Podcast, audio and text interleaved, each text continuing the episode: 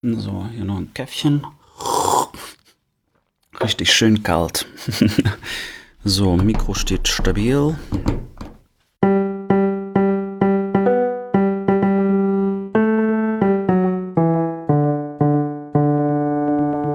»8082«, der Podcast über drüben mit Danny und Alex. Hallo Alex, das hast du sehr schön gesagt. Ich freue mich, dass du wieder bei mir bist. Ich freue mich auch. Schön, dass wir endlich wieder aufnehmen können. Unser Motto ist ja, diese Podcast, wir wollen die Leute nicht langweilen mit unserem Gelaber. Deshalb würde ich sagen, gehen wir direkt zur ersten Rubrik und die heißt das Feedback. Fang du mal an und dann werde ich direkt fortlesen. Ich fange an. Hippoli schreibt, hey, ich war bei der Grenzöffnung Student in Klausthal. Wir sind danach oft in die Ex-DDR gefahren und es war immer interessant. Die Begriffe Nährmittel und Sättigungsbeilage habe ich im aktiven Sprachgebrauch, aber im Hintergrund. Viele Grüße, Hippo. Ah, habe ich nicht im aktiven Sprachgebrauch im Hintergrund. Na gut, dann müssen wir es aber nicht nochmal vorlesen. Auf jeden Fall ein also sehr schöner, schöner Spitzname. Hm. Aber Nährmittel habe ich auch noch nie gehört. Das klingt hm. ja fast wie in der Landwirtschaft. ein bisschen eklig. Möchtest du da auf eine Nährmitteleinnahme zu mir mal vorbeikommen, Alex, wenn Corona vorbei ist? Ja, auf jeden Fall, aber es klingt, es klingt Fies, nicht ne? lecker. Man möchte lieber die Leute zum Essen einladen. Na, dann äh, gehe ich mal direkt weiter mit Georg. Hi ihr zwei, vielen lieben Dank für eure Podcast-Folge 5. Es ist interessant, euch zuzuhören. Stundenlang musste ich an meinem Teller mit dem Mittagessen ausharren.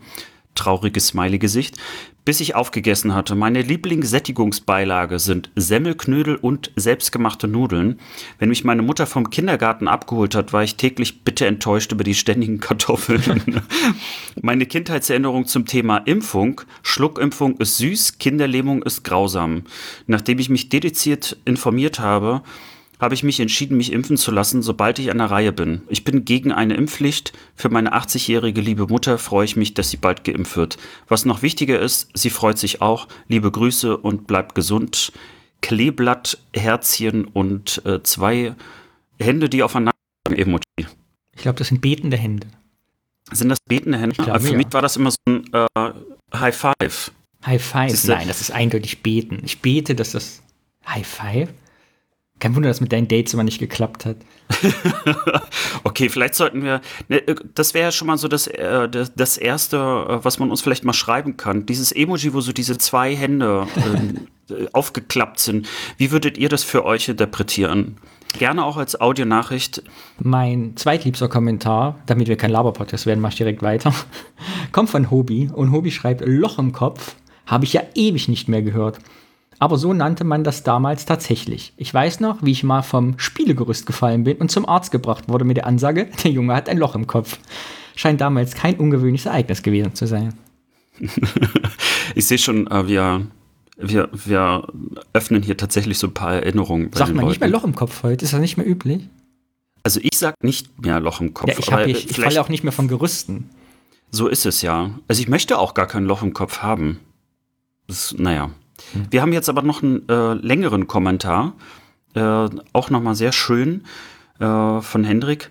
Ich bin Jahrgang 92 in Bonn geboren, in Meckenheim im Rhein-Sieg-Kreis aufgewachsen und dann nach Köln gezogen. Also Wessi im wahrsten geografischen Sinne und zum Wohnen also bisher nicht sehr weit gekommen.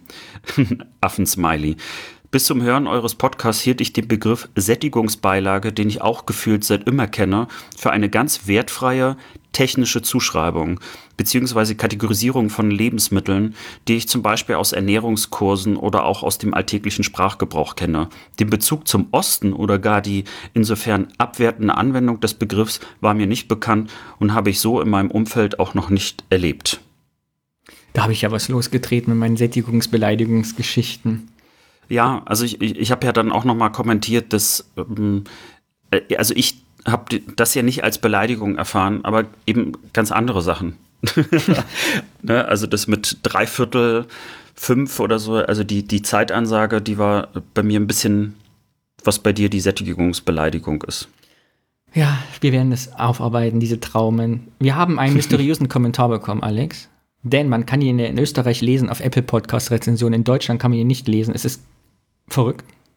Wir müssen in Zukunft nach Österreich und die Schweiz fahren, wenn wir deutschsprachige Kommentare lesen wollen. Ich bin dafür. Erik schreibt, ich hatte einen Freund in den 70ern in Dessau geboren wurde und mir sehr viel über die DDR beigebracht hat. Vor allem einen kritischen Blick darauf, wie wir den Osten vom Westen, Klammer auf, ich aus Österreich, Klammer zu, ausgesehen haben. Der Podcast ist da wie eine Season 2 für mich. Aber wir sind schon zweite Staffel. Ja, das klingt äh, gleich viel professioneller. Ähm, vielleicht noch mal zum äh, zu Apple Podcasts und äh, Bewertungen und Sternchen. Also wir freuen uns natürlich nicht nur die über Kommentare die auch sowas Inhaltliches für uns auch mitgeben und die uns auch zum Nachdenken anregen oder wir auch Vorschläge daraus äh, ziehen, vielleicht für nächste Themen. Äh, wir freuen uns natürlich auch über fünf Sterne, weil das bedeutet, dass andere Leute diesen Podcast schneller finden können. Äh, genau, da wird dann so ein bisschen Kapital, der Algorithmus. Unser, ja, Geld unser Kapital. Ist eure Anteilnahme. Wir wollen kein Geld, wir wollen nur Reichweite. Stimmt's, Alex? Ja, ja. also es klingt jetzt so Freunde, bettelnd. Eigentlich wollen wir Freunde haben, naja wir wollen Freunde haben und deswegen ist es auch kein Betteln, was wir hier machen, sondern bitten. genau. Und wie das immer so ist, man so. kann ja mal sagen, ich gebe fünf Sterne bei iTunes und dann vergesse ich das aber oder bei äh, Android Podcasts, bei Google Podcasts. Und deshalb machen wir jetzt folgendes, Alex. Die Leute sollen diesen Podcast jetzt einfach bewerben und während die das machen, warten wir einfach. Sehr schön. Was Während ihr den Ohrwurm von unserem Jingle weiterhin im Kopf habt. Ja, unser Jingle. Ihr könnt jetzt bewerten, hier passiert jetzt nichts. Wir geben euch jetzt einfach eine Minute Zeit, während ihr Sterne vergeben könnt in Rezessionen. Rezensionen. Hast du auch ein Rezessions-Rezensionsproblem? Ein Rezessions-Rezensionsproblem. Ich weiß immer nicht, was was ist. Naja. Egal. Na gut, wir wollen ja nicht langweilen. Ne? Ja, meinst du, Leute sind schon also, fertig? Na klar, man okay. kann ja Pause drücken. Dann kommt man nie wieder zurück. Wir haben noch einen weiteren Kommentar und zwar von Dirk und der hat uns einen Audiokommentar geschickt, entschuldigt sich selber Juhu. schon mal per Telegram für die schlechte Qualität. Er war draußen auf der Straße unterwegs, aber das ist uns egal. Die Qualität ist uns wirklich wurscht. Wenn euch was einfällt, ihr seid gerade unterwegs und hört das irgendwo auf dem Bahnhof, Vorplatz, in der Zugtoilette, im Auto als Beifahrerin.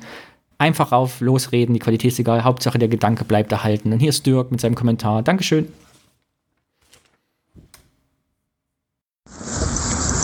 Hallo, hier ist Dirk aus Bielefeld. Äh, wie ihr vielleicht hört, ähm, ist Ostwestfalen jetzt nicht meine Geburtsheimat.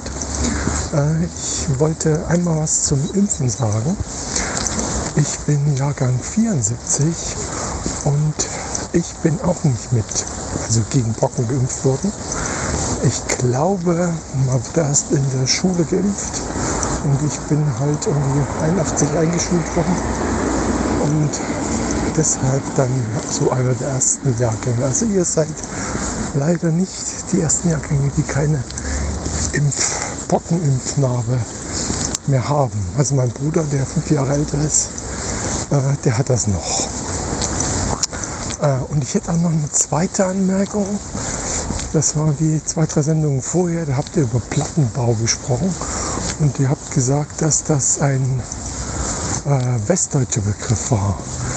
Das ist mir sehr, also es wundert mich, weil in meiner Erinnerung haben wir das auch immer so genannt. Also in Karl-Marx-Stadt, wie das damals noch hieß, äh, gab es ja große Plattenbau und da haben wir immer Plattenbau gesagt. Ja, vielleicht nicht Platte gesagt, aber sicher Plattenbau. Äh, kann aber auch sein, dass wir da wir eigentlich fast nur Westfernsehen geguckt haben, dadurch auch äh, beeinflusst wurden, sodass wir diesen Begriff sozusagen aus der Westpropaganda äh, übernommen haben. Ja, und dann vielleicht noch eine kleine Sache. Also Sachsen, die aus der Gegend kommen, sagen nicht Zwönitz, sondern Zwenitz. Aber das nur am Rande. Danke für euren tollen Podcast. Vielen Dank. Ja, danke schön. Ich finde es spannend, dass äh, wir hier irgendwann auch so einen Sprachkurs vielleicht aus diesem Podcast machen können. Wir führen, pass auf, Alex, wir führen, die, wir führen direkt ein die Rubrik, weil immer, wenn wir jetzt belehrt werden, wie das heißt, sprechen wir es nach. Also Zwenitz. Und jetzt alle zusammen, Alex. Zwenitz. Zwenitz. Sehr gut, wieder was gelernt. Ja, Dirk, das fand ich auch mit dem Plattenbau ganz interessant. Ich musste mal meine Eltern fragen, weil genau, ich weiß nicht, ich glaube, das Wort Plattenbau gab es ja. Man hat es wahrscheinlich auch gekannt und benutzt. Aber ob das jetzt im alltäglichen Sprachgebrauch jetzt bei uns in Thüringen benutzt wurde, weiß ich nicht. Ich kann mich, nur nicht als, also ich kann mich als Kind nicht daran erinnern, dass wir Plattenbau gesagt haben. sondern dass meine Eltern gesagt wir ziehen in eine Neubauwohnung. Aber ja, vielleicht hast du recht, weil ich es hat sich so durchdiffundiert. Ja, schön. Ja, danke für die Audiokommentare. Es ist immer gut zu wissen, dass es andere Menschen dort äh, am, am anderen Ende der Leitung gibt. Vielen Dank. Und wir sind nicht die ersten Ungeimpften, Alex. Juhu. Juhu. Der Dirk kriegt zuerst wieder Pocken. ich hoffe nicht. Das war das Feedback. Vielen Dank euch allen. Wenn ihr uns was zu sagen habt, macht das bitte. Wir freuen uns. Und wenn ihr Themenvorschläge habt, immer her damit. Apropos Themenvorschläge, Alex, wir wollen die Leute ja nicht langweilen, das ist das Motto dieses Podcasts. Ich weiß gar nicht, ob wir das schon gesagt haben in dieser Folge. Deshalb kommen wir zur Rubrik 2. Und Rubrik 2 heißt das Wort. Einer bringt ein Wort mit, der andere weiß nicht, welches Wort es geht, und dann unterhalten wir uns freidenkend darüber. Und jetzt bin ich gespannt, denn du bist dran, ein Wort mitzubringen. Wie immer ja, bin ich aufgeregt. Mein Wort, mein Wort, das ich heute mitbringe, ist Subotnik. Subotnik? Ja. Dann erzähl mal. Oder soll ich nee, anfangen? Ich, ja, fang du mal an. Subotnik, Was assoziierst du damit? Subotnik ist genau wie der Dirks Kommentar gerade mit dem Plattenbau war. Ich kenne Subotnik meiner Erinnerung nach nur als Nachwendebegriff oder so als Ostalgiebegriff. Also ich bin mir ganz sicher, wir haben das Wort nie benutzt und ich kenne das auch erst aus der Nachwendezeit aus dem Fernsehen. Ich kenne es auch in der Nachwendezeit. Äh, vor allen Dingen, als ich angefangen habe, das erste Mal zu arbeiten in der Agentur, da war das dann so, dass wir uns, glaube einmal im halben Jahr wirklich getroffen hatten, an einem Samstag auch und haben dann alles sauber gemacht. Mhm. Äh, das war auch der Subotnik und dann gab es natürlich danach so Trinken, Essen, was es alles so gibt. Aber die Idee des Subotniks, die müsste es ja bei dir ja auch gegeben haben, oder? Äh, ja, na, ich weiß nicht, keine Ahnung. Was war das? So wie Kehrwoche, ne? Im Westen. Das war so eine, genau, Kehrwoche, das ist auch spannend. Und da äh, waren Den Leute Begriff kenne ich wiederum nicht. Die das Haus sauber gemacht haben, komplett. Ich weiß nur, dass es bei uns so einen Plan gab in der Neubauwohnung, dass immer Leute den Haus verwischen mussten. Und die Kellertreppe. Und Schnee schieben. Na, das ist, äh, dann ist ein bisschen was anderes. Also bei uns war ähm, im Haus einmal im, im Frühjahr wirklich so ein, ein Frühjahrsputz, wo alle mhm. Nachbarn, also von allen fünf Etagen zusammenkamen. Gab es auch immer einen Hausmeister in, in, äh, in jedem, bei jeder Hausnummer. Und äh, der hat dann das alles organisiert und die Leute versammelt und dann wurde wirklich äh, das gesamte Grundstück äh, und, und das Haus äh, geputzt und gemacht. Mhm. Also so Papierchen eingesammelt draußen äh, und da war wirklich egal, also ob das jetzt kleine Kinder waren oder ähm, ältere Erwachsene, jeder hat irgendwie seinen Anteil dazu gehabt. Und, äh, und dann, wenn man fertig war, im Prinzip also alles äh, gejätet, gehakt, äh, geputzt und gewischt, äh, gab es dann eben zum Schluss ein bisschen was zu trinken, ein bisschen, ja, ein bisschen was zu trinken, belegte Brötchen. Und das haben wir echt ein paar Jahre auch gemacht. Das ist mhm. aber dann mit, mit der Wende äh, im Prinzip abgeschafft worden. Dann gab es diese Form von Nachbarschaftsfrühjahrsputz nicht mehr. Ist mir nicht bekannt, habe ich noch nie gehört. Muss ich mal meine Eltern fragen. Ich werde das fürs nächste Mal mitbringen als meinen eigenen Kommentar, ob es das bei uns gegeben hat, ich das als Kind nur vergessen habe oder meine Eltern gesagt haben, da macht das Kind nicht mit. Hm. Aber wer hat das denn damals also ich gemacht? Ich überlege gerade, gab es da einen Hausmeister? Ich glaube ja. Ich weiß das nicht mehr. Also bei uns gab es auf jeden Fall einen Hausmeister und das war auch ganz normal, dass an diesem Samstag oder die Samstage drumherum äh, dann überall geputzt worden ist. Wir waren ja auch also in so einer Art Reihe von mehreren Häusern, ne? also im Plattenbau, wie ja einige hier auch wissen. Und ähm, das war dann ganz normal, dass dort auch ganz, ganz viele Leute auf einmal draußen waren. Mhm. Äh, und also dieser Frühjahrsputz, der war auch ein bisschen orchestriert. Ich habe auch, ähm, als ich mal ein bisschen gelesen habe, ist es überhaupt ein deutscher oder russischer Begriff? Es ist ja, also kommt ja aus dem, äh, aus, aus dem Russischen oder Klingt aus dem Sowjetischen. Ja, aber kommt aus dem Sowjetischen, wurde aber wohl in den Sprachgebrauch der DDR damals übernommen. Und äh, es wird schon häufiger auch geschrieben, und so habe ich es damals auch wahrgenommen, dass das äh, zwar irgendwie ganz cool klingt, oh, die Nachbarn, ne, und kümmern sich um das Haus. Oder wir hatten das auch in der Schule, das, das war allerdings sogar noch ähm, nach der Wende, wo wir dann auch wirklich samstags zusammenkamen. Da kamen dann auch Eltern dazu und dann wurde dann der Klassenraum geputzt oder was auch immer so an Aufgaben in so einer Schule irgendwie da war. Das wurde dann immer weniger, dann wurde es mehr so zu so einer richtig freiwilligen Geschichte. Aber es gibt natürlich so einen sozialen Druck. Ähm, also wenn du nicht mitmachst, dann, äh, dann fällst du auf. Und das war ein unangenehmes Auffallen. Und äh, also in meiner Erinnerung war das überhaupt gar nicht eine Idee, dass man hätte nicht mitmachen können. Also an diesem Samstag, da musste schon irgendwie was Schlimmes passieren, damit du nicht beim Subotnik mitmachst. Mhm. Das ist so noch in meiner Erinnerung. Ich glaube, für Thüringer war eine anders. Bei uns gab es sowas nicht. ich kann mich nicht erinnern. Subotnik. Ja, das Wort sagt mir, wie gesagt, was so als Nostalgiewort, aber dass ich mal Samstag raus bin und irgendwas sauber machen musste, davon weiß ich nichts. Habe ich vielleicht vergessen. Wie ist das denn? Musst du eigentlich äh, jetzt in dem Haus, wo du wohnst, äh, selber putzen oder wird da Nee, hier kommt so ein redseliger Mann, der macht das, den Hausflur hier. Der redet immer ganz viel mit einem und macht währenddessen die Treppe. Aber ich habe Gartendienst. Ich muss immer Gartendienst machen. Das rotiert zwischen den Mietern und Mieterinnen und ich muss immer alle vier bis sechs Wochen äh, hinten haken und so Rasen mähen und so. Und wenn man da im Oktober dran ist, wir haben ja so eine Kastanie und äh, eine, eine Walnussbaum, ich gucke gerade selber aus dem Fenster, äh, wenn die das Laub verlieren, dann ist man immer drei Tage beschäftigt. Das klingt auch nach einer furchtbaren Arbeit. Ja, ich liebe es. es gibt nichts Schöneres, als Laub zusammenzuhaken. Mhm. Ganz ich fand überhaupt. Aber ich habe eine Hausmeistererinnerung. Mhm. Bei uns hat, bei euch ja bestimmt auch in dieser Plattenbauschulen, hat ja früher der Hausmeister in diesem Plattenbau gewohnt. Bei euch mhm. auch in der Schule. Und ich hatte ja. immer Angst vor dem, ich fand ihn ganz gruselig. Und ich hatte als Kind glaube, die vorstellen, die hatte ja einen Spion die Hausschuhe vor der Tür stehen, aber ich dachte, ach guck mal, der wohnt in der Schule. Das fand ich als Kind immer total verrückt. Also, äh, das taugt ja heute noch für einen Horrorfilm. Hausmeister, die irgendwie in, in der Schule wohnen.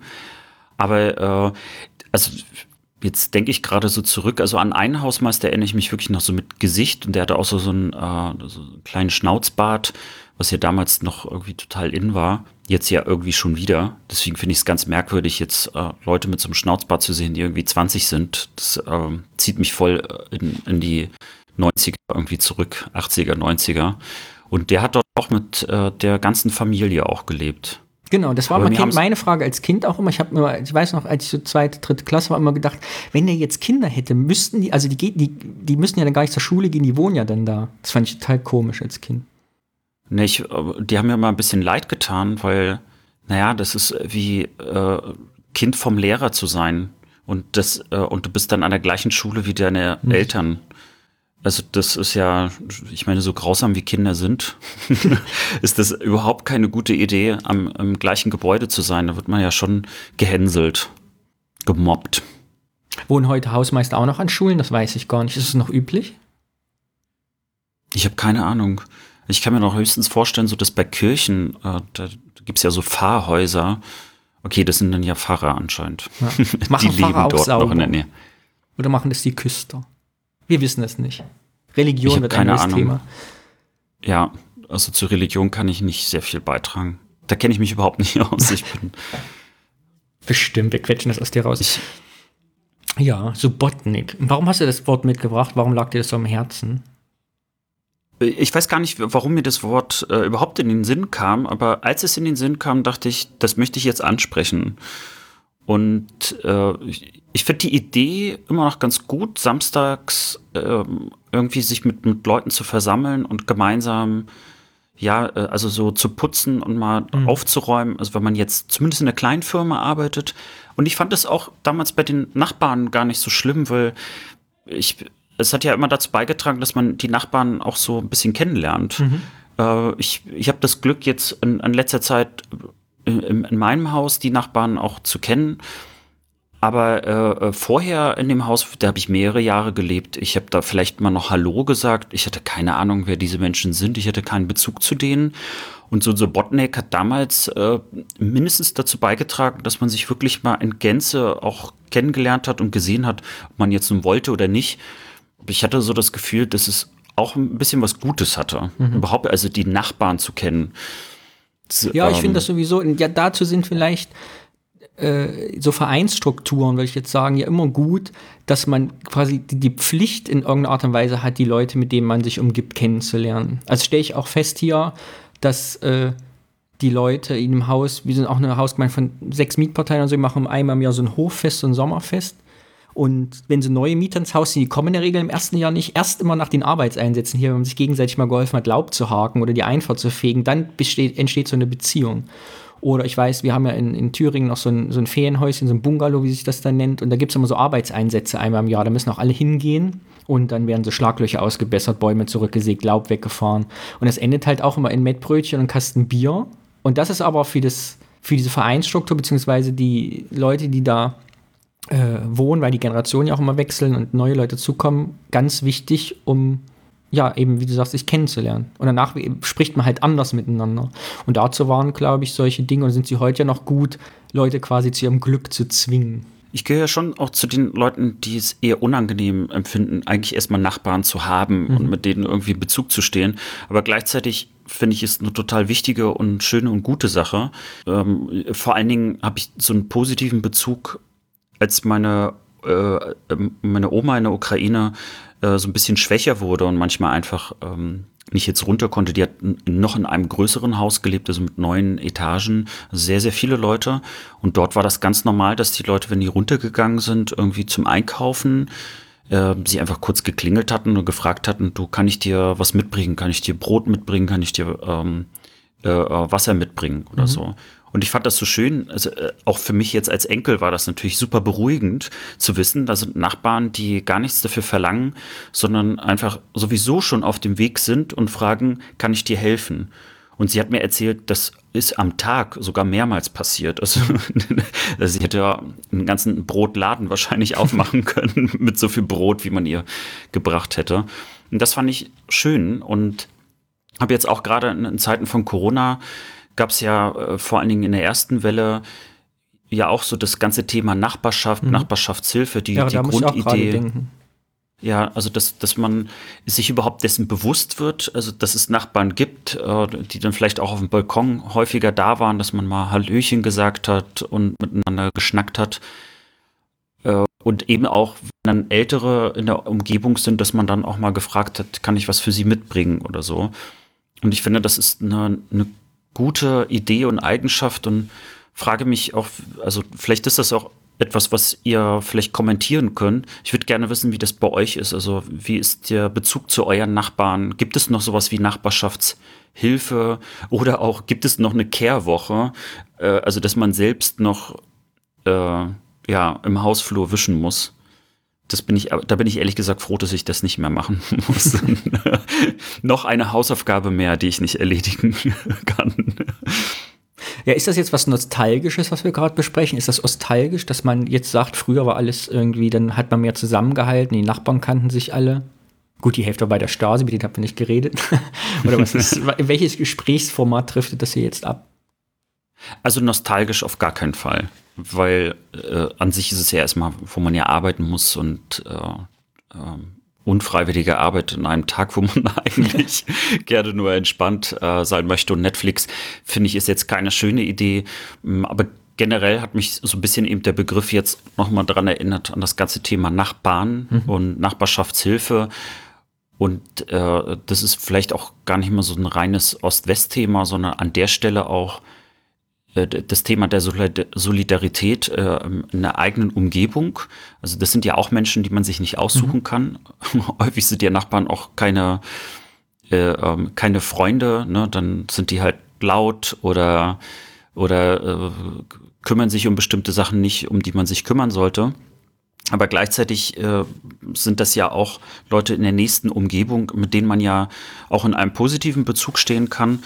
Und gerade wir beide als Großstädter äh, lernen das, glaube ich, nochmal ganz anders kennen, als wenn jemand wirklich so auf dem Dorf ist, also wo mhm. das sehr überschaubar ist, wer die Leute um einen herum sind. Vielleicht ist das auch, fällt mir gerade ein, der aktuelle Bezug zu Corona. Da fällt mir gerade ein, weil ich bin ja ab und zu im Fernsehpodcast zu Gast von Stefan Schulz und der war ja gerade in, im, äh, wie nennt sich das? Presse, Pressegespräch auf dem, im ersten, immer sonntags 12.1, wie nennt sich das? Presseclub. Jetzt Presseclub. Im Presseclub zu Gast.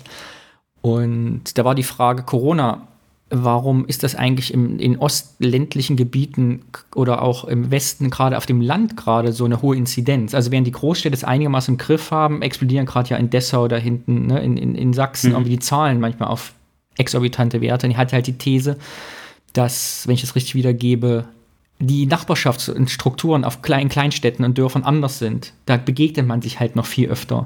Während wir Großstädter quasi jetzt zu Hause bleiben, geht man da noch, wie er sagt, zu Egon an den Gartenzaun und erzählt. Ne? Und ob diese mhm. Nachbarschaftsstrukturen in ländlichen, kleinstädtischen Gebieten so anders sind, dass sie sich eben sogar auf die Corona-Infektionszahlen auswirken.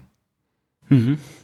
Das ist eine spannende These an der Stelle. Hm. Also wir können ja ganz gut einfach zum Einkaufen gehen, schnell wieder nach Hause die Tür abschließen.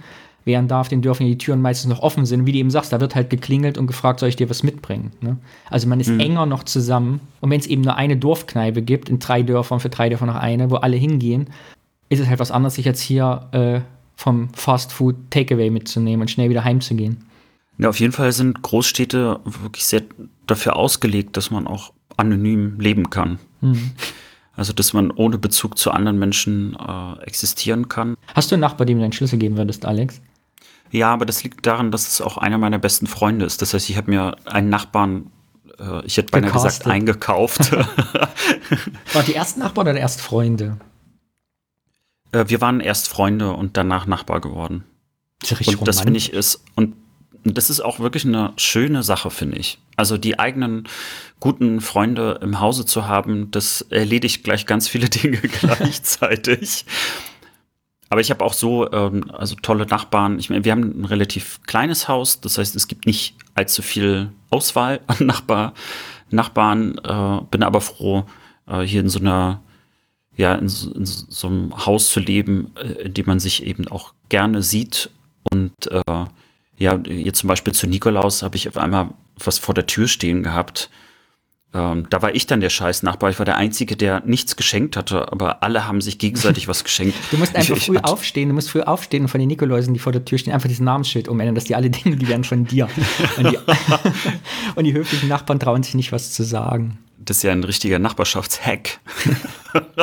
ich glaube, so, so beginnen äh, ich, äh, ganz große Tragödien. Meine Lieblingsnachbarschaftsgeschichte, ich höre mal hier äh, Logbuch Netzpolitik, der Linus Neumann, der da irgendwie mitmacht, der hat auf Twitter gepostet, dass er ein Blanko-Blog gefunden hat von so Amazon-Austräger. Weißt du, so ihr Paket ist da, so einen kompletten hm. Blanko-Blog und schrieb, hat diesen Blanko-Blog fotografiert und schrieb nur drunter, ich glaube, meine Nachbarn werden sich bald streiten.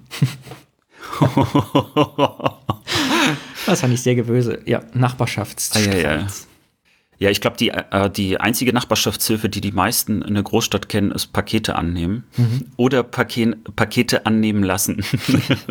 so, wir sind Laber-Podcast, Alex, auf einmal. Und das wollen wir ja vermeiden. So sieht's aus. Ja, wir wollen die Leute Schluss damit. Schluss aus. Perfekte Überleitung zum Thema der Woche. Ja, ich bin sehr gespannt, was du mitgebracht hast. Und nachdem du ja die Kranführerin hattest, wollte ich mein Thema auch sehr eng stecken. Und ich weiß jetzt nicht, ich habe zwei Themenideen. Du musst jetzt sagen, welche Thema-Idee dir besser gefällt und die nehmen wir dann einfach. Also die erste Thema-Idee hieße Kindergärtnerinnen Köchin. Kindergartenköchin. Mhm. Kindergarten, du weißt, was ich meine. Thema, zwei Idee, selbes Thema, anderer Titel wäre Grützwurst denn ich habe Grützwurstfakten rausgefunden, nachdem ja du Kommentare, mein Freund der Marco, alle von ihren Grützwursts äh, Kinderfantasien redeten, war mir das doch mal ein Anliegen. Ich musste mal was rausfinden zu dem Thema. Ich glaube ja mittlerweile, dass es ein Trick ist, dass am Ende das gleiche Thema nur mit einem anderen Titel. Ja, es ist geklappt, genau. Es geht jetzt über den Titel. Es ist dasselbe Thema, aber ich dachte, Griff, welcher Titel ist griffiger? Auch wenn Essen bei uns wirklich ein Thema ist, wir könnten irgendwann so einen Essenspodcast draus machen, aber ich finde, Grützwurst ist einfach, okay. das, das ist so ein ich glaube, für einige auch ein Ekelbegriff. Man weiß gar nicht, was es ist, aber es klingt einfach nicht gut. Nochmal zur Aufklärung. Es ist, liegt das Klischee in der Welt, es hätte in DDR-Kindergärten und Ostkindergärten immer Grützwurst gegeben. Das kennt man auch unter dem Titel, Alex? Tote Oma. Äh, es hätte Tote, Tote Oma. Oma gegeben. Kennst du nicht Tote Oma, den Begriff? Ich, äh, also wenn, dann habe ich es auf jeden Fall verdrängt. Ja, bei uns hieß es Tote Oma. Wenn du bei uns Tote Oma sagst, weiß jeder, was gemeint ist. Ich kenne genau. nur kalter Hund, aber das ist, glaube ich, was anderes. Mein Thema, um das sich eigentlich dreht, ist halt Verpflegung von Kindern in Schulen und Kindergärten. Genau. Im Gegensatz zu heute gab es ja in DDR in jedem Kindergarten, in jeder Schule Mittagessen. Kannst du dich noch an Mittagessen erinnern in der Schule? An Mittagessen, wir hatten ja das auch schon mal kurz thematisiert. Äh, aber witzigerweise habe ich jetzt gerade gedacht, du wirst vielleicht auch noch Frühstück ins Spiel bringen mit den Milchtüten. Ich habe mich gerade an diese Milchtüten erinnert, die man nie richtig irgendwie aufschneiden, aufmachen konnte und man immer rumgegatscht hat damit. Interessant. Ihr hattet also, es gab die sogenannte Milchpause, denn das Gesetz lese ich gleich vor. Es gab eine Verordnung für die Schule und Kinderspeisung, die sagte, jedes Kind in Kindergärten und Schule hat Recht auf, ich glaube, 250 Milliliter Milch jeden Tag und das nannte man Milchpause. Und bei uns gab es die aus Glasflaschen, bei euch gab es die aus Tüten. Ja, und zwar diese äh, ich, so, so pyramidenförmig irgendwie. Mhm. Äh, und äh, aber das waren also eben keine Tetrapacks oder so. Und äh, deswegen musste man die eben an so eine Ecke aufschneiden, damit eben Milch rauskommt. Aber man hat damit also immer wieder gekleckert. Und gerade so als Kind, dann hat man vielleicht auf das Ding zu doll gedrückt. Also man hat sehr viele motorische Fähigkeiten damit gelernt. Kurzer Exkurs, bei uns gab es drei Sorten Milch. Das war noch zu DDR-Zeiten. Schoko, Vanille, Erdbeer und die gab es in Glasflaschen mit so einem Silberfolien, der Alufoliendeckel oben drauf, die man einstechen konnte. Bei uns gab es diese Dreieckstüten mhm. nicht. Komisch andere Versorgungslage in Thüringen wahrscheinlich. Und meine einzige Erinnerung, die ich habe an diese Milchtüten ist, ich war total neidisch als Kind, weil eine Klassenkameradin so einen West-Knickstrohhalm hatte. So ein Plastikstrohhalm mit so einem Knickgelenk. Gab es mhm. ja nicht. Und die hat ihn dann immer mitgenommen, der war dann ausgespielt, am nächsten Tag wieder mitgebracht und der hat echt wochenlang gehalten. Da war ich als Kind sehr neidisch, wie man so einen modernen Trinkhalm haben kann mit so einem Knickgelenk. Fand ich spektakulär. Heute bin ich Gegner von Plastikstrohhalm. So ändern sich die Zeiten. Ja, erzähl mal, ich bin wirklich ja, sehr ich gespannt. mal vor, und zwar habe ich hier vor mir aus dem Bundesarchiv für Deutschgeschichte und habe ich die Verordnung über die Schüler- und Kinderspeisung der Bundesrepublik Deutschland aus der Fassung vom 16.10.1975 heruntergeladen. Und ich lese mal ein paar Begriffe vor. Zum Beispiel erstens der Geltungsbereich.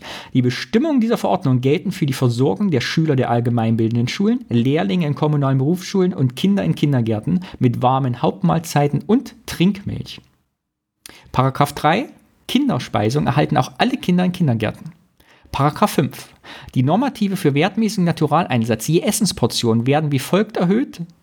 Für Kindergärten 60 Pfennig auf 80 Pfennig 1975. Der Naturaleinsatz für Kindergärten steigt von 80 Pfennig auf einen Richtpreis von 1,35 Mark. Und die erhöhten Aufwendungen für die Schüler- und Kinderspeisung werden aus dem Staatshaushalt finanziert. Die Eltern die Kosten für die Eltern betragen bisher je Portion Mittagessen für Kinder in Kindergärten. Was dachtest du, was denkst du, wie viel D-Mark, äh, Ostmark mussten Kinder in Kindergärtnerinnen, also deren Eltern bezahlen pro Mahlzeit? Boah, keine Ahnung, das wird wahrscheinlich auch. Ich ehrlich gesagt also, äh, der, wusste ich gar nicht, dass sie überhaupt also, zahlen müssen. Äh, für Natur, also für das, was es, das, das Essen an sich kostet, 80 Pfennig. Für die Herstellung, Transport und Aufbewahrung 1 Mark 35. Wie viel wurde subventioniert? Also wie viel von diesem am Ende mussten dann die Eltern bezahlen? Tja, wahrscheinlich hat der Staat 80 Prozent mindestens draufgelegt, oder? 35 Pfennig. Ja. hm. Trinkvollmilch ist zu den gültigen einzelnen Verkaufspreisen EVP und in ein Viertel Liter Abpackungen an die Teilnehmer zu verkaufen. Milch, Mischgetränke außer Kakao und Schokotrunk sind für je ein Viertel Liter zu 20 Pfennig zu verkaufen. Bis zu 10% der Schüler, Lehrlinge und Kinder kann kostenlos oder preisermäßigt Schüler- und Kinderspeisungen erhalten. Kostenlose Trinkmilch können bis zu 10% der Schüler, Lehrlinge und Kinder erhalten. Die kostenlose oder preisermäßige Abgabe von Schüler- und Kinderspeisung und die kostenlose Abgabe von Trinkmilch ist Schülern, Lehrlingen und Kindern aus kinderreichen bzw. solchen Familien zu gewähren, deren Einkommen diese staatliche Unterstützung rechtfertigt. Ganz schön viel Gesetzestext. Ja, das ist noch nicht alles. Dieser, das sind insgesamt vier Seiten. Es sind Paragraphen. Ich blätter das mal durch. Wir haben insgesamt 23, nein, 28 Paragraphen. Ich lese noch kurz einen vor, und zwar Paragraph 8. Die Mahlzeiten für die Schüler- und Kinderspeisen sind auf der Grundlage der Lebensmittelnorm, der ernährungsphysiologischen Richtwerte und der Rezepturen für die Schüler- und Kinderspeisung herzustellen. Dabei ist insbesondere für die tägliche Verabreichung von Obst- und Gemüsebeilage zu sichern. Es ist eine wirksame Kontrolle der Qualität der Speisen zu gewährleisten. Aber ich will nicht so viel langweilen hier, weil in dem ganzen Gesetzestext geht es noch weiter, wer eigentlich dafür zuständig ist. Und zusammenfassend kann man sagen, dass der Staat das quasi an die Kommunen, also erstmal an die Bezirke, dann an die Kommunen weitergeleitet hat und am Ende äh, die Direktorinnen und Direktoren der Schulen und Kindergärtenleiterinnen selber dafür verantwortlich waren, das eben qualitativ sicherzustellen. Und jetzt kann man lange drüber reden, wie war das eigentlich damals? Was gab es eigentlich zu essen? Wie hat man das gemacht? Weißt du, wie im Kindergarten gekocht wurde früher? Wie das äh, organisiert ich, war und so? Nee, gar nicht, äh, weil ich habe äh, keine wirklich sehr klaren Erinnerungen an den Kindergarten, eher so ein bisschen äh, an das Gebäude und wie das so ein bisschen drinnen aussah, aber ähm, nicht wirklich, wie, wie es eigentlich noch funktioniert hatte. Das genau. ist mir gar nicht mehr so bewusst. Und wenn man so das Internet abrecherchiert, findet man wieder alles, jegliche Kommentare und Artikel, wie es früher wirklich war. Und auf Schulküche war das eklig, war das gut, war das nahrhaft, war das nicht gut. Also gibt es ja ganz viele Meinungen, wie man das in Erinnerung hat. Aber, Alex, ich kenne jemanden, der hat mal in einem Kindergarten im Osten gekocht. Und das ist die Ingrid. Und die Ingrid habe ich angerufen und ich spiele jetzt einfach mal unser Telefonat vor. Jetzt legst du ja einen drauf. Erstmal hier mit Gesetzestexten anfangen und jetzt kommen hier Interviews. Oha. Die Ingrid ist meine Schwiegermutter und wir haben versucht, über Zoom zu sprechen. Wir sind klar kläglich gescheitert. Aus irgendwelchen Gründen kann sein, dass in Brandenburg das Internet zu schlecht war, der Upload. Wir wissen es nicht. Ich habe jedenfalls am Ende das Telefon einfach an mein Mikrofon gehalten. Das war die letzte Lösung, die uns einfiel, weil man beim iPhone ja keine Telefone mehr mitschneiden kann, keine Gespräche. Und deshalb viel Spaß, Alex. Spiel mal vor, ja? Wenn du zwischendurch was sagen willst, hebt eine Hand, dann mache ich Pause. Ingrid, du hast ja mal im Kindergarten gekocht, stimmt das? Ja. Und äh, habt ihr den direkt im Kindergarten gekocht oder war es so eine Großküche und ihr habt die dann verteilt? Oder wie muss man sich das vorstellen? Nein, wir hatten dort im Kindergarten, also es war Krippe und Kindergarten, da hatten wir direkt unsere Küche und da wurde jeden Tag für die Kinder Frühstück, Mittag und äh, Vesper äh, jeden Tag frisch zubereitet. Und wie viele Kinder waren das so ungefähr? Wie groß war der Kindergarten? Ah, du, das war, das war, äh, wenn alle, wenn ich, wenn ich mich recht erinnere, wenn alle da waren, alle Kinder, alle Erzieher, denn die haben ja da mitgegessen, da sind dann am Tag so 260 Essen rausgegangen. Ach ja. Und haben denn alle Kinder mitgegessen oder gab es auch Kinder, die keinen Mittag gekriegt haben? Wie war das denn damals? Alle Kinder haben gegessen. Ja? Ob Säuglinge oder, oder die, die Kinder, die dann im nächsten äh, September in die Schule gegangen sind. Alle. Ach so, Kinderkrippe war da quasi auch noch. Also ganz kleine Kinder waren bei euch auch. Da waren kleine Kinder. Ach, und da haben dann gab es quasi Kindergärtnerinnen, die dann die gefüttert haben, oder was? Oder wie muss man sich das vorstellen? Das gab es Krippenerzieherin und Kindergärtnerin. Ah, ja. Und das war ja unterschiedlich. Die ganz kleinen Säuglinge, die mussten ja noch gefüttert werden. Hast du auch Weißt du? hast du auch Säuglinge gefüttert oder hast du nur gekocht? Nein, ich war ja in der Küche. Ich war ja die Köchin da. Ah ja. Und äh, wie war denn das mit den, was habt ihr denn da gekocht? Also gab es da fest definierte Speisepläne, die von irgendwo herkamen oder habt ihr euch das selber ausgedacht? Nee, wir haben, wir haben bestimmte Mittel zur Verfügung gehabt und die Speisepläne, die wurden mit der Wirtschaftsleiterin dann zusammen gemacht. Ah ja. Und dann wurden die Bestellung gemacht und dann wurde frisch eingeliefert. Also es war nicht so, dass quasi der Staat gesagt hat, Montag gibt's immer Eierkuchen. Nee. Hm. Nee, das hat der Staat uns nicht vorgeschrieben. Was hast du denn am liebsten gekocht? Kannst dich noch erinnern? Am liebsten, was ich am liebsten gekocht äh, habe, das war ja nicht die Frage, was die Kinder am liebsten gegessen haben. Hm. Was haben die Kinder denn am liebsten gegessen? Zum Frühstück gerne Milchsuppen. Mhm. Ah, die kann ich mich auch erinnern. Die gab's mal mit Schokolade so, ne? Mit Schokolade, Vanille, Erdbeer. Dann gab es aber auch Haferflocken. Dann gab es aber auch Mehlsuppe. Mhm. Und die Mehlsuppe mit diesen, mit diesen äh, Mehlklüterchen, die so schön mit Butter und mit Zucker zubereitet waren. Und jedes Mal war der große Kessel äh, ratzeputze leer. Und was war das Lieblingsmittagessen?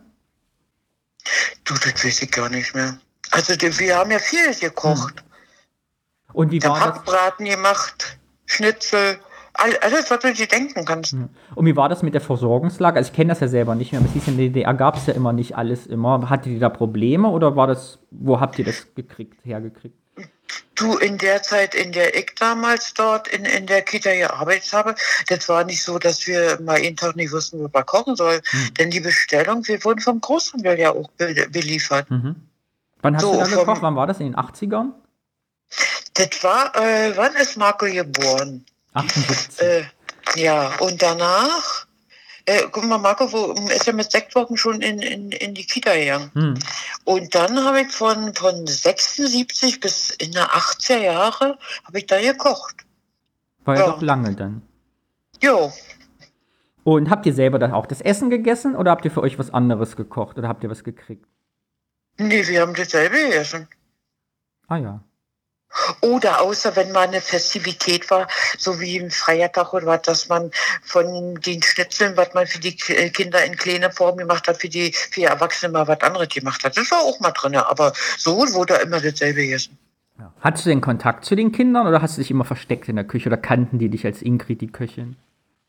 Ja, du, das war ja, das war ja auch so, weißt du, ähm, das, äh, wir hatten ja in der Krippe äh, Gruppen und im Kindergarten äh, zehn Gruppen. Mhm. Und da wurde ja das Essen äh, zubereitet, dann in äh, ein bisschen warm gehalten, dann hat man so also warme äh, Möglichkeiten und dann wurde ich ja mit den Wagen äh, in, in die Gruppen gefahren, weißt du? Mhm.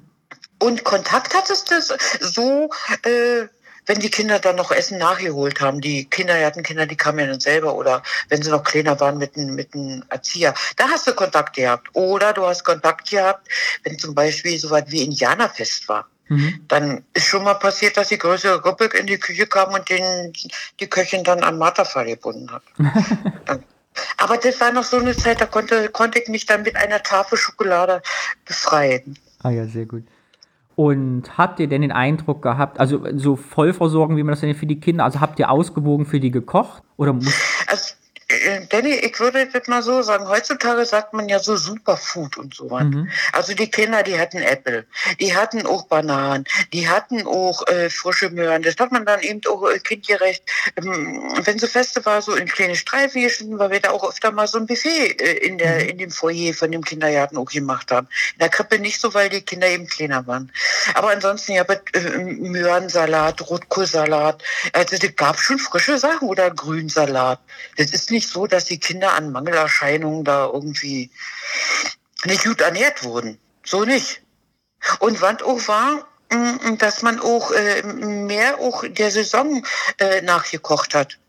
Mhm. Weißt du? Ja. Mhm. Also saisonales ja. es gab, ne? Ja, naja, ist, ist eigentlich das Vernünftigste, was es gibt. Und Heute gibt es ja keine staatlichen organisierten Essen mehr. Fändest du das besser, wenn es das wieder gäbe? Oder meinst du, jetzt die Kinder heute kriegen auch alle ordentliches Essen? Weil es gibt ja, habe ich gesehen, wir zum Beispiel in der Schule hatten ja nach der Wende direkt, da gibt's ja keinen, da haben sie die Kantine ja zugemacht. Ich habe ja seitdem ich fünfte Klasse war, habe ich ja nichts mehr zu essen bekommen in der Schule.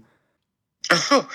Ja, du, das, also ich fand es damals gut, dass in den Einrichtungen frisch gekocht wurde. Mhm. Wissen, die Ware wurde angeliefert, die wurde verarbeitet, die wurde äh, äh, frisch zubereitet äh, äh, den Kindern äh, serviert. Heutzutage wird jetzt ja in irgendwelchen Kantinen, dann ist äh, ein großer Anfahrweg, da ist noch die Möglichkeit, das irgendwie äh, zu erwärmen und dann geht das Essen raus. Und das finde ich nicht so gut. Ja. Also besser vor Ort. Finde ich nicht so gut. Ja, vor Ort ist besser, weil ja, weil ja auch äh, die ganzen Transportwege ja dann wegfallen. Mhm. Also, dass das zubereitete Essen, weiß ich nicht, noch kilometerweit irgendwie so transportiert wird. Also, das fand ich besser. Ich habe eine Frage, die ich hier stellen muss, weil sowohl Marco als auch der Alex, mit dem ich diesen Podcast mache, sagen, sie müssten immer im Kindergarten ganz viel Grützwurst essen, tote Oma. Ich habe überhaupt keine Erinnerung an Grützwurst. Gab es im Kindergarten wirklich so viel tote Oma zu essen? Ich glaube, das, da haben sie falsch geträumt. Ich glaube auch, ne? Weißt du, an was ich mich wirklich erinnern kann?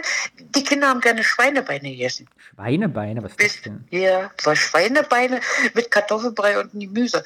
Äh, Schweinebeine waren nämlich äh, so Bockwurst, bisschen kleiner, äh, also in größere Stücken geschnitten und an den Enden, die aufgeschnitten waren, immer so über Kreuz so eingeritzt. Und das äh, im Kipper haben wir das damals genannt. Das ist eine riesengroße Bratpfanne angebraten und haben die sich so gespreizt mhm. die Enten, wisst ihr? Und das mhm. nannten die Kinder Schweinebeine. Das wurde sehr gerne gegessen. Ich kann mich nicht daran erinnern, dass sehr viele Grützwurst gegessen wurde. Ja. Wahrscheinlich haben die nur zweimal gekriegt, aber es hat sich traumatisch im Kopf festgesetzt. Ja, ja. ich weiß, sehr viel wurde Hackbraten auch gemacht, weil ich selber sehr viel Hackbraten, ich sag dazu mal Hackbraten kloppen, denn um die Masse festzukriegen, damit er nicht auseinander, auseinanderfällt, muss man das auch ein bisschen bearbeiten. Und das, persönlich, ich mache keinen Hackbraten mehr, aber den Kindern hat es immer geschmeckt und schlecht hat es ja nicht geschmeckt. Hm. Hast, hast das, ist mein, das ist mein Kindergarten, Kita-Trauma. Ach, du musstest auch schon Hackbraten im Kindergarten essen, oh wei, oh wei. Oh wei, oh wei. Ja. Äh, hast du denn eine besondere Erinnerung, irgendwas, was dir direkt einfällt, wo du sagst, das ist eine spannende Geschichte zu meiner Zeit in der Küche da, irgendwas Besonderes? Hast du was erlebt? Was Lustiges, was Spannendes? Ich kann mich dran erinnern, äh, weil die Milch wurde ja auch in großen Kannen, man 20 Liter Kannen, wurde auch äh, frisch ja auch immer angeliefert jeden Morgen. Und die musste ich dann auch immer rintragen, wisst ihr? Und da mhm. war so ein kleiner Weg. Und dann muss man die ja auch hoch in den großen Kessel. Ich weiß ja nicht, wie viele Liter die hatten, 80 Liter oder was. Und da habe ich mir mal so eine Milchkanne auf dem Zeh geklappt und das Topping musste ich aber rumpeln. Oh. Daran kann ich mich erinnern. Aber so an, an schlimme Sachen, so kann ich mich nicht erinnern. Ich habe mal. Doch, ich kann mich an was erinnern. An, äh, manchmal haben ja die Erzieherinnen auch gefeiert. Mhm. Und die Küchenkräfte und sind wir mal über die Kinderrutsche gerutscht. Abends. Daran kann ich mich erinnern. Seid ihr stecken geblieben? Nee, so betrunken waren wir da noch nicht. Und wart ihr denn damals in der ganzen Zeit äh, dasselbe feste Team? Also waren das dieselben Leute oder ist das also über die Jahre oder habt ihr mal gewechselt oder war es so eine eingeschworene Köchin, Serviererin, Gemeinschaft? Das, das hat sich da in der Einrichtung, wo ich war, äh, nicht viel gewechselt. Mhm. Also die, die Köchin, die ist dann Wirtschaftsleiterin, äh, Wirtschaftsleiterin geworden, was auch die, die Befähigung dazu hatte, weil die Wirtschaftsleiterin in einer Einrichtung, an der Einrichtung gegangen ist. Und weil ich die Einzige da in dem Team mit, mit Kochausbildung war, ich habe zwar in der Gaststätte gelernt, dann bin ich da die Köchin geworden. Und dann kam man noch eine andere Küchenhilfe dazu. Ja, aber sie waren über längere Zeit auch so, so in, in oder ja, in Team, kann man sagen. Gab es denn auch Männer da bei euch oder wart ihr alles so eine Frauenrunde? Ein Hausmeister gab es bei uns. Und ansonsten Frauen. Und warum war das war Kochen Frauenberuf in der DDR oder wie kommt das? Nee, Frauen und Männer, aber äh, denn ich musste mal ganz ehrlich sagen, guck mal, äh, damals, weil ich ja ziemlich zeitig Mutter geworden bin, konnte ich ja auch nicht mehr so in der Gastronomie arbeiten und im Schichtsystem arbeiten. Und ich weiß, ich habe als Köchin 412 Ostmark gekriegt. Mhm. Und dafür wollte kein Mann arbeiten. Ja. Weißt du? Mhm. Und wie bist du denn zu dem Jo- wie bist du denn zu dem Job gekommen? Also war das der Grund, weil du Marco bekommen hast, du sagst, ich brauche einen anderen Job oder eine andere Arbeit? Oder wie bist du an den Kindergartenberuf, wenn du sagst, du hast im Restaurant gelernt, überhaupt gekommen? Ja, ja, okay. Ich ähm, habe ja im Restaurant gelernt und konnte ja dann nicht mit dem Schichtsystem arbeiten, weil Markus Vater ja damals zur See gefahren ist. Mhm. So. Und damals war das ja auch so, da war das auch mit, mit der Arbeitssuche nicht so kompliziert. Ich habe ja damals bei der Konsumgenossenschaft gelernt und dann habe ich hier in den Fleischerladen angefangen. Mhm. Wisst ihr, weil ich die Einzige mm, in dem Laden war so, ja, Fleischer hatten sie ja bestimmt auch. Nee, ein Fleischer kam immer noch, der die, die großen Rinderknochen mit der Seele zerteilt hat. Das ist aber eine andere Geschichte. Nee, und dann war das ja so, Markus Tante war ja schon in der, in der, in der, in der Krippe, wo, wo auch Marco einen Platz hatte. Mhm. Und sie konnte ihn, morgens konnte ich Marco ja noch hinbringen, aber ich habe ja bis abends um 18 Uhr gearbeitet. Mhm. Und da konnte ich ihn ja nicht abholen. Da hat sie ihn oft äh, dann äh, auch mit nach Hause gebracht. Mhm. Und die Arbeitsbedingungen waren ja da auch nicht so besonders schön. Und da habe ich sie mal gefragt, du sag mal, ist da in der Kita, ist da, ist da mal eine Stelle frei? Und da hat sie sich schon mal umgehört und da habe ich damals da als Küchenhilfe angefangen. Mhm. Wisst ihr? Mhm. Und dadurch bin ich dazu gekommen. Ah, Ich ja. wollte einfach auch, dass, äh, dass das von der Zeit her auch äh, für, für Mutter und Kind besser verträglich ist. Was hast du denn davon, wenn du ein Kind nie äh, abends abholen kannst? Mhm. Hast du denn heute noch Kontakt zu Mitarbeiterinnen von früher? Also kennst du da noch Leute? Äh, äh, die auch in der Kita auch gearbeitet Ja, genau. haben, nicht in der Küche, habe ich gestern erst äh, die stellvertretende Leiterin getroffen und haben uns so Ah, ja. unterhalten. Und also die ja, ab und an, ab und an sieht man noch einen in Bernau. Mhm. arbeiten die alle noch als Köchin in Kindergärten oder so oder als so oder haben die alle nach der Wende was anderes gemacht? Weil das gab's ja, das Konzept gibt es ja heute wahrscheinlich nicht mehr, dass direkt noch in den Kitas so gekocht wurde mit so großer Personalmenge. ne? Nee, und die haben dann, manche haben dann auch noch eine Stelle auch in so einer Kita, Kita gekriegt, wisst ihr, aber da wurde die, das Essen angenommen, das Essen ausgeteilt, die schon äh, abgewaschen, das war halt. Aber gekocht wird nicht mehr. Mhm. Also hier im Umkreis kenne ich keine Kita, wo noch hier selber gekocht wird.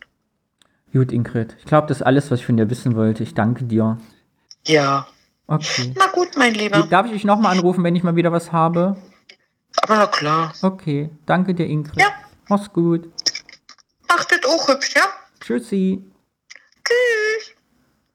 Ja, das war die Ingrid. Ach schön, Äh, danke dir für diesen Einblick und das war jetzt wirklich sehr, sehr spannend. Äh, Das sage ich ja ganz oft. Ich glaube, wir müssen irgendwann mal so ein Trinkspiel machen, wo dann Leute, ähm, wenn sie hören, dass ich spannend sage oder du, äh, wir wollen ja nicht langweilen sagst, dass man irgendwann dann alles angekreuzt hat und dann muss man einen kurzen trinken oder so. Ja, nee, äh, eine Sache, da musste ich sofort schmunzeln, äh, Lieblingsessen für Kinder äh, würde heute wahrscheinlich jeder Pommes sagen, ne? Pommes, vielleicht noch Spaghetti. Aber Pommes gab es ja damals gar nicht. Und äh, ja, ich fand diesen Punkt gerade wichtig, den sie sagte, dieses frisch zubereiten und dass das gar nicht mehr so stattfindet. Und äh, es wird ja, äh, also in den letzten Jahren ja super viel darüber gesprochen, äh, über was ist eigentlich gesunde Ernährung, werden unsere Kinder äh, gesund ernährt. Und an der Stelle ja auch die Verantwortung ja eben nicht bei den Eltern selber lag, also mhm. über den Tag hinweg irgendwie äh, gesunde Sachen auch zu bekommen. Und ich muss auch sagen, ich bin auch ein bisschen gerade äh, naja, gestolpert, also im positiven Sinne, dass ich sagte, ja, also es gab auch Bananen. Mhm. Wahrscheinlich wird das äh, vielen gerade auch so gegangen sein, als sie zugehört haben. Ein bisschen das Klischee, ne, ah ja, im Osten gab es ja gar keine Bananen. Also ich weiß auch im Kindergarten Erinnerung, dass wir immer halbe Bananen gekriegt haben als Kindergartenkinder. Ich weiß nicht wie oft, aber nicht so selten, dass ich mich nicht dran erinnern könnte, ja. Hm. Ich weiß aber gar nicht, haben wir halbe Bananen gekriegt, weil nicht genug für alle da waren oder weil kleine Kinder, also wenn man vier Jahre alt ist, eh nur eine halbe schafft. Das weiß ich nicht. Ich wüsste auch nicht, aber tendenziell, weil man nicht so viel schafft. ich fand auch ganz spannend, weil äh, ich schließe das Thema Ernährung gleich nochmal ab mit, äh, wie es in Kitas heute ist, habe ich ein paar Zahlen gefunden. Aber was ich an Ingrids Gespräch ganz interessant fand, was mir nicht so bewusst war, dass sie zwischendurch sagte, und für 12, 412 Mark, da wollte ja kein Mann für arbeiten. Und das war mhm. mir gar nicht bewusst, dass es offensichtlich auch im Osten da diese Gefälle gab, Mann, Frau, Gehalt und wer welche Arbeit macht. Da müsste man nochmal zu recherchieren. Finde ich ganz mal ganz spannend, weil das mir auch für mich jetzt irgendwie eine überraschende Information war.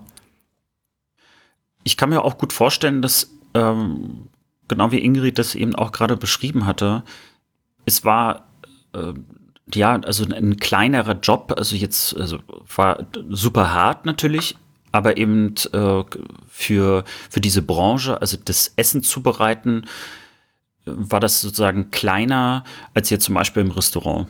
Und dass es möglicherweise eben schon das Gefälle äh, gab, eben, dass du für den Job einer Köchin oder eines Koches dort eben we weniger verdient hast als zum Beispiel in einem Restaurant. Und dass natürlich dort die Männer an der Stelle natürlich bevorzugt waren. Ne? Also wenn die jetzt eben sich nicht um äh, Familie kümmern mussten, dann konnten die eben dieses Schichtsystem machen, genau was Ingrid gerade beschrieben hat. Und wenn du dann die Wahl hast zwischen, naja, ich verdiene jetzt weniger oder mehr, hat man natürlich das mehr genommen und dadurch äh, ist eben auch ein Gefälle schon entstanden, was wir ja heute immer noch haben, ne? auf, mhm. ähm, auf die eine oder andere Art und Weise. Abschließend habe ich mit meiner Schwester gesprochen, die hat gerade Kindergartenkinder zu Hause. Und bei ihr ist es in der mhm. Kita so, dass eine Mahlzeit 4 Euro kostet. Und die kriegen das von einem Caterer, der so halbfertiges Essen macht. Das ist wohl jetzt ganz en vogue bei Kitas durchaus. Also so vorbereitetes Essen, was dann nur noch aufgewärmt wird. Genau.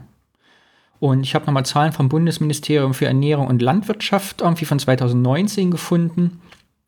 Dann äh, eine Mahlzeit in der Grundschule kostet wohl 2 Euro im Durchschnitt und geht hoch bis etwa 3 Euro für weiterführende Schulen. In Deutschland ist es halt so, dass es kein einheitlich gesetzliches System der Regelung für Schulspeisung gibt.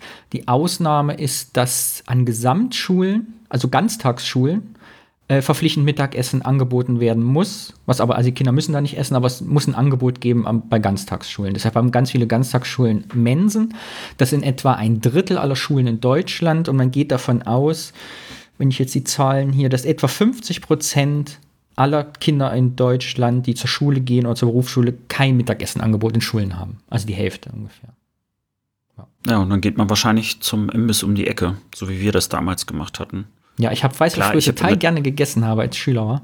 Erstens hatten wir, wie man früher sagt, so einen China-Imbiss vor der Tür mit so gebratenen Reis und Nudeln. Damit habe ich mich mhm. 90 Prozent ernährt als Kind. Und die andere 10 Prozent bestanden aus Rollmopsbrötchen. Ich habe in, in meiner Erwachsenenphase, so 15, 16, Uhr total gerne Räumersbrötchen gegessen. Das vielleicht war wow. meine nordische Leidenschaft schon, weißt du, die, die Hand zu sehen, dass wir uns 30 Jahre später mal treffen. Aber weißt du, ganz kurz noch, weißt du, meine schlimmste Kindheitserinnerung im Kindergarten war, ich weiß, wir hatten im Kindergarten auch äh, ne, diese Kindergartenspeisung, aber auch so eine Durchreiche. Da mussten wir immer entweder selber hingehen, glaube ich, genau, und einen Teller holen. Und da haben die immer diese Kartoffeln aus so Warmhaltebehältern rausgeschöpft und dadurch, dass die Kartoffeln so lange warm gehalten waren, waren da immer so komische Eiweißflocken dran. Kennst du die auch ja, noch? Dieses Eiweiß, dieses schleimige so Zeug in den Kartoffeln. Ekelhaft. Mhm. Ich habe die als Kind so widerwärtig gefunden. Das habe ich auch mal widerwärtig gefunden. Ich habe das, weil ich auch nicht wusste, was es ist. Also hat mir auch keiner erklärt, mhm. was es ist. Wieso Kaugummi Ehrlich gesagt, ehrlich gesagt habe ich bis eben nicht mal gewusst, was es ist. Also danke, danke für die Aufklärung an der Stelle. Also auf jeden Fall, ich fand das auch immer super eklig. Habe ich nie gemocht. Ja, aber äh, zum Thema Schulspeisung, äh, also es gab schon noch Schulspeisung bei mir nach der vierten Klasse, also damit nach der Wende. Aber äh, was ganz spürbar war, zum einen, es war sehr teuer. Mhm. Äh, wir hatten viele Leute bei uns in der Klasse, die sich diese Schulspeisung auch nicht leisten konnten. Und häufig war auch das Argument, dass für den Preis man auf jeden Fall ein besseres Essen kriegen kann. Es hatte, also in meiner Erinnerung war das auch keine gute Qualität. Ich habe schon nach wenigen Wochen dann irgendwann aufgegeben, dort also äh, in die Schulspeisung auch zu gehen. Und meine Mutter hat das dann auch eingesehen, was sie meinte, ja, okay, also der ist, der Junge ist ja eh schon zu wenig und wenn da jetzt auch eine, äh, in der Schulspeisung kein gutes Essen da ist, dann müssen wir irgendwie einen anderen Weg finden. Äh, das hat auch dazu geführt, dass ich häufiger auch nach Hause gefahren bin und mir dort Essen gemacht habe äh, oder wenn meine Mutter da war, dass sie dann äh, für mich nochmal Essen gemacht hat. Man muss sagen, also es war jetzt nicht immer gesund. Also das war dann häufiger auch schon mal so Mikrowellenessen. Mhm. Äh, von daher habe ich jetzt nicht unbedingt was Gesünderes bekommen, nur weil ich nach Hause gegangen bin. Aber ein paar Jahre lang war das auch so, dass ich, ähm, wenn es Nachmittagsunterricht gab, dann bei einer Klassenkameradin äh, essen war und dort äh, die, die Mutter, die ist arbeitslos gewesen, war auch Langzeitarbeitslose äh, wir hatten ja letztens auch so ABM mhm. äh, auch gehabt und das war für mich immer auch so, so ein Beispiel, das mir so bis heute hängen geblieben ist. Diese äh, ähm, super ausgebildete Frau ähm, hatte äh, Volkswirtschaftslehre damals auch äh, gelernt, also Ökonomen und äh, die hat keinen Job mehr bekommen. Und äh, wie lange, wie viele Jahre sie, also noch diese Hoffnung hatte, doch noch mal irgendwie eine Arbeit zu bekommen äh, ja, und dann hat sie sich aber eben in Teilen auch äh, natürlich mit, mit äh, Haushalt arrangiert. Und da gab es dann eben auch Mittagessen. Was mhm. natürlich für meine Mutter toll war und auch für mich, weil das Essen war natürlich sehr, sehr lecker. Mhm. Also es war immer sehr lecker, was sie gemacht hat. Und äh, so hatten wir die Gelegenheit, eben auch mal was Gutes zu essen. Aber ich kann mich noch gut erinnern, wie sehr auch diskutiert worden ist, auch bei Lehrerinnen und Lehrern, äh, dass dort eben um die Ecke dann irgendwelche Imbisse dann auch sich hingestellt haben, natürlich ganz bewusst, um Schüler dort sozusagen zu mhm. bedienen. Und da gab es dann eben eine Currywurst und mhm.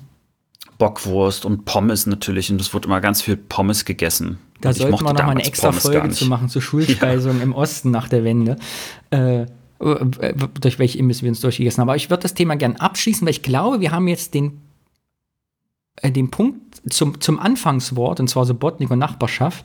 Weil ich hatte nämlich auch, als wir auch Nachmittagsunterricht hatten, einen Schulkamerad von mir, da durfte ich immer mit zu den Großeltern zweimal die Woche essen. Und da haben die Großeltern für uns in der Neubauwohnung immer in der großen Pause, wir hatten immer eine Dreiviertelstunde Pause, Essen mhm. für uns gekocht. Und durften wir uns mal was wünschen. Auch zwei, drei Jahre lang. Und die wollten noch nie Geld dafür haben. Ich, meine Mutter hat mir immer Pralinen mitgegeben, die ich ihnen geben musste.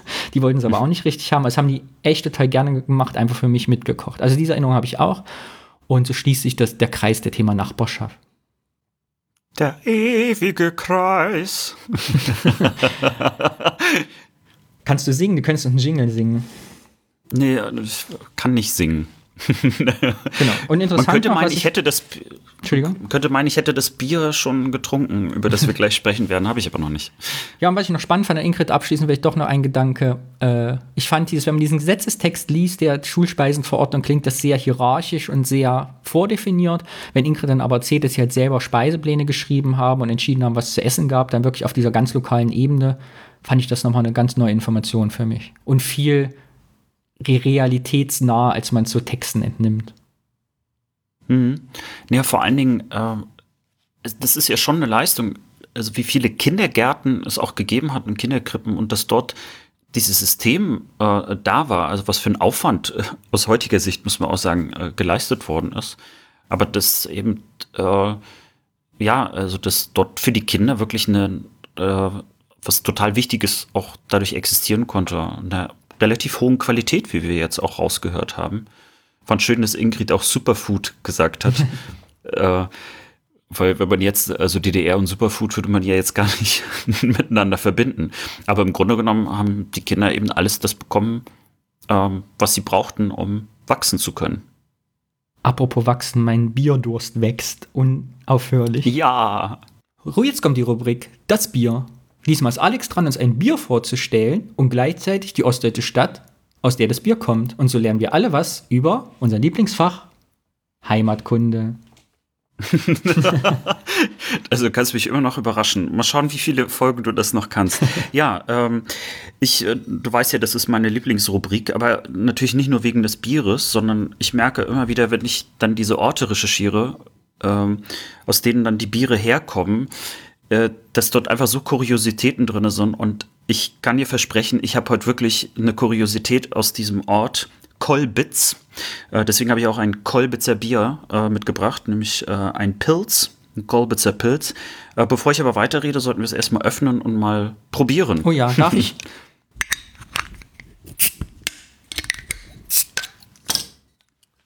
so, erstmal einen kleinen Schluck nehmen. Ach so, äh, du trinkst ja immer aus dem Glas. Ich trinke immer aus dem Glas. Ja, ich bin ja Flaschenkind.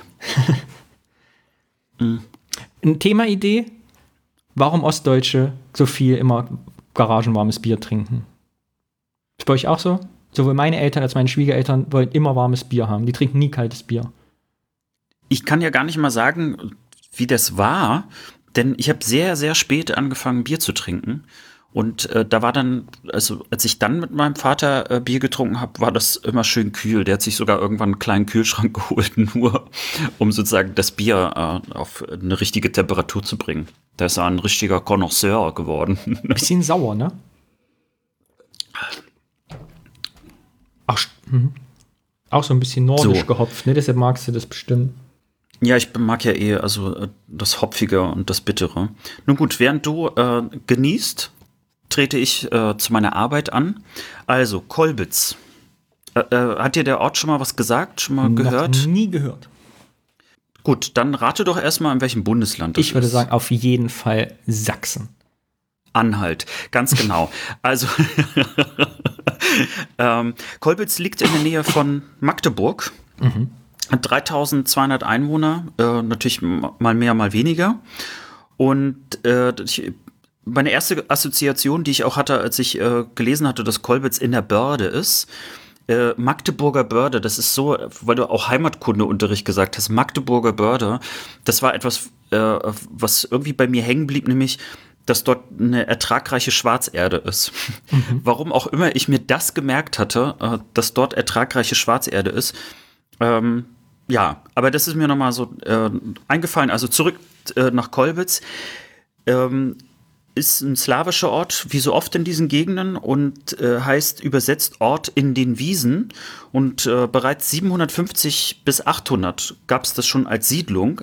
Aber erwähnt wurde Kolbitz das erste Mal 1197, weil Ludolf von Kolbitz ein äh, Zeuge äh, beim Landgericht war. das heißt also, so äh, ist das erste Mal Kolbitz so richtig erwähnt worden. Äh, wo wir schon mal so bei ähm, Bewohnern sind, äh, aktuell gibt es einen parteilosen Bürgermeister, äh, der, wie ich auch gelesen habe, überraschend wohl äh, gewonnen hatte damals gegen den äh, bestehenden Amtsträger. Und natürlich ist ja ein kleiner Ort, äh, deswegen der Gemeinderat besteht aus ähm, relativ wenig Menschen.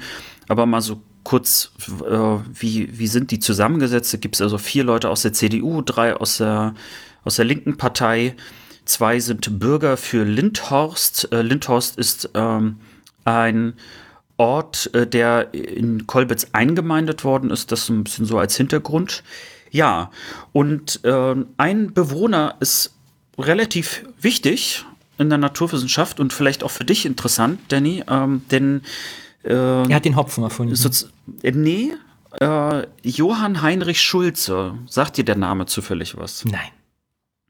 Habe ich mir gedacht.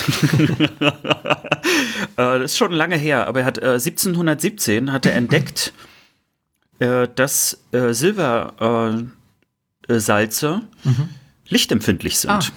Hat er das Und, Fotografieren erfunden? Hat er nicht, aber er hat damit also die Grundlage für äh, die Fotografie gelegt. Ihm, er hat damals aber gar nicht weiter geforscht. Er wollte nur herausfinden, äh, also warum äh, Silbersalze sich verändern. Hatte die Vermutung, äh, dass das mit Licht zu tun hat, hat das also experimentiert und konnte so eben auch nachweisen, äh, dass dort eine Lichtempfindlichkeit ist. Aber das war eben die wichtigste Grundlage für die Fotografie. Deswegen wird er zumindest häufiger auch in einem Atemzug mit der Erfindung der Fotografie genutzt, äh, genannt, obwohl er selber natürlich nicht der Erfinder der Fotografie war. Äh, Johann, äh, Johann Heinrich Schulze galt auch als so, ähm, ziemlich genialer Typ, einer der letzten großen so Universaltypen. Ähm, mhm. Universalgelehrte. Universalgelehrte, genau. Man kann einiges noch über ihn nachlesen. An sich will auch Kolbitz ihn jetzt gar nicht so sehr abfeiern, so nach Motto, der Schulze ist ein großer Kolbitzer, aber er wird trotzdem äh, genannt natürlich als, als Kind des Ortes und äh, ist eben auch Teil äh, der Geschichte. Aber die viel, viel schönere Geschichte. Ich bin so ich aufgeregt. Ja, ja, ich habe ja äh, versprochen, das ist also ein Kuriosum. Warte, ich drücke um erstmal ein geht. Warte, ich gieße mir noch was Na gut, warte, warte, warte, warte, ich, Dann trinke ich auch einen Schluck.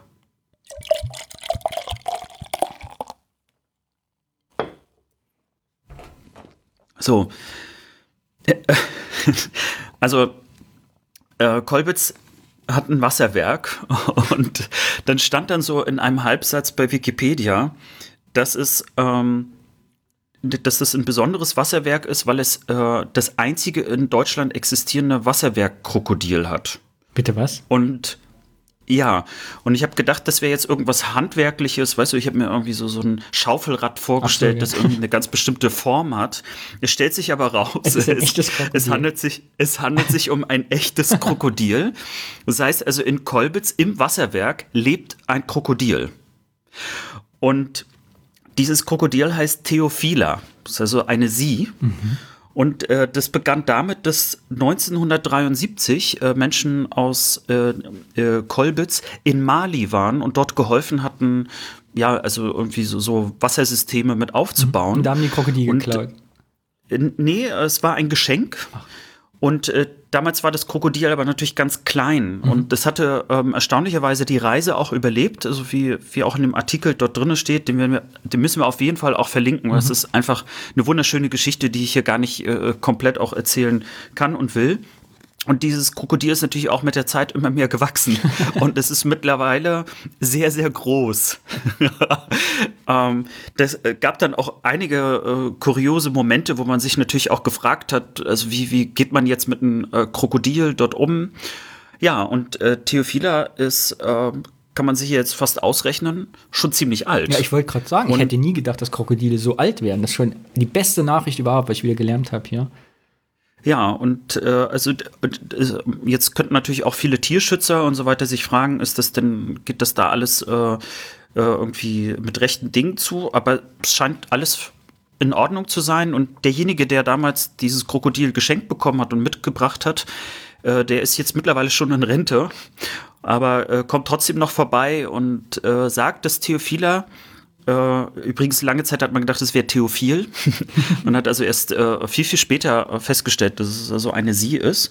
Und ähm, er sagt, dass äh, das Krokodil immer wieder dann zu ihm hinschwimmt. Also er schon mhm. das Gefühl hat, also sie erkennt ihn auch immer noch wieder. Und ja, also finde ich so eine schöne Geschichte und deswegen mag ich diese Rubrik, weil wie soll man denn sonst auf Kolbitz kommen und dann auf so eine wunderschöne Geschichte?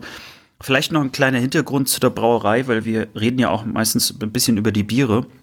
Äh, ist nämlich die Kolbitzer Heidebrauerei und äh, wurde als äh, 1816 als obergärige Gutsbrauerei Kolbitz gegründet. Und 72 äh, wurde es nochmal neu gegründet mit einem eigenen Wasserbrunnen. Ähm, eben weil es auch dort in der Heide liegt, ähm, gibt es dort anscheinend auch wirklich gutes Wasser. Mit äh, lauter Krokodilen drin. Mit lauter Krokodilen, ja und äh, wurde dann als eben Heidebrauerei Fritz Ritter äh, äh, gegründet. Ich, was, ich weiß gar nicht, ob es das Bier noch gibt, aber äh, die, es gab ein Braunbier und das heißt Pup-Arschknall. ähm, das äh, finde ich auf jeden Fall einen sehr, sehr süßen Namen. Äh, damit kann man auch heute, glaube ich, noch ein gutes Bier verkaufen. Ja, und bis 59 war es ein reines Familienunternehmen und dann äh, wie das häufiger in der DDR auch stattfand, wurde es dann ein Betrieb mit Staatsbeteiligung und äh, 72 äh, wurde es dann zur VEB Heiderbrauerei Kolbitz und 80 ist es dann auch noch mit anderen Brauereien zusammen äh, gelegt worden zur VEB Getränkekombinat Magdeburg. Ja, und 91 nach der Wende ist es rückübereignet äh, worden. Es ging dann an die Urenkel. Mhm. Äh, Barbara Schreiter und Klaus Niemer, die das ganze Ding wohl dann auch mit modernisiert hatten, so dass es alles auf dem neuesten Stand war. Hat aber 2012 trotzdem nicht gereicht anscheinend. Äh, da sind sie insolvent gegangen mhm. und dann äh, kurz danach vom Hofbrauhaus Wolters aus Braunschweig gekauft worden und seitdem kann man eben weiterhin auch Kolbitzer Pilz trinken und bestellen. Die haben ganz viele Sorten. Ja, das äh, zu der Rubrik Bierort. Alex zum Wohle. Zum Wohle. Das Kolbitzer Wasserkrokodil werde ich nie mehr vergessen. Und sollte mich mal fragen, was gibt es in Sachsen-Anhalt so Schönes zu sehen, werde ich sagen, Leipzig, Magdeburg und Kolbitz. Und dann werden die Leute fragen, warum denn Kolbitz? Und dann sage ich, da gibt es ein Wasserkrokodil im Wasserwerk. Wusstest du das nicht? Schön. Ich, also es ist wirklich eine tolle Geschichte. Alex, damit bin ich wieder am Zug und zwar mit der letzten Rubrik eines unseres jedes Podcasts und die heißt Die gute Nachricht. Wir wollen nicht jammern als Ossis, uns nicht mehr beschweren, sondern auch mal über gute Dinge reden, wie es das Klischee so will. Und deshalb die gute Nachricht diesmal kommt aus dem thüringischen Weida. Mhm. Und in Weida gibt es nämlich die Preckle Matratzenfabrik GmbH. Dass du das überhaupt so sauber aussprechen konntest, ist schon die gute Nachricht. Die Breckler Matratzenwerk GmbH hat das Zertifizierungsverfahren gerade bestanden gestern, um jetzt FFP2-Masken herzustellen. Also die haben die quasi schon gemacht, sind im Umlauf jetzt und haben jetzt die Zertifizierung, dürfen also jetzt offiziell verkauft werden. Die konnten in Thüringen schon mehrere tausend davon an Apotheken ausliefern für die über 60-Jährigen, die die ja jetzt umsonst bekommen. Es soll weiter ausgebaut werden. Mittlerweile werden die noch händisch verpackt, sollen aber jetzt Anfang des Jahres gibt es eine neue Produktionsstraße, die auch maschinell verpackt werden. Die Produktion also gesteigert und man hat 1,6 Millionen in das Unternehmen jetzt neu investiert, damit die Masken hergestellt werden können. Und da geht es jetzt richtig, der Absatz steigt und es geht voran. Also von Matratzen zu Mundschutz. Ja, ein richtig regionales Produkt. Gesichtsmatratze. Oh, ruf ich an, ob die das als Werbespruch haben wollen. Ihre Gesichtsmatratze. ich habe jedenfalls gute Nachricht aus Thüringen. Auf jeden Fall hat es mich zum Lächeln gebracht. Ja. Mehr Danny, als 30 Arbeitsplätze, soweit, ne? mehr als 30 Arbeitsplätze ah. sind entstanden dadurch. 30 neue Arbeitsplätze durch Gesichtsmatratzen. Sehr gut. Ja, Danny, dann bleibt uns nichts anderes übrig, als mhm. langsam das ganze Ding hier zu beenden. Ne? Ich habe noch eine Vorerst. Frage an dich, Alex. Oh. Äh, böllerst du eigentlich zu Silvester immer? Auf gar keinen Fall. Ich auch nicht. Ich habe äh, Angst. Auf ein stilles Und ich bin Neujahr. so froh. Ich bin so, ja, ich, ich bin absolut ein Freund von stillem Neujahr. Alex, dann mach's mal gut. Bis zur nächsten Folge. Tschüss. Tschüssing. Auf Wiedersehen.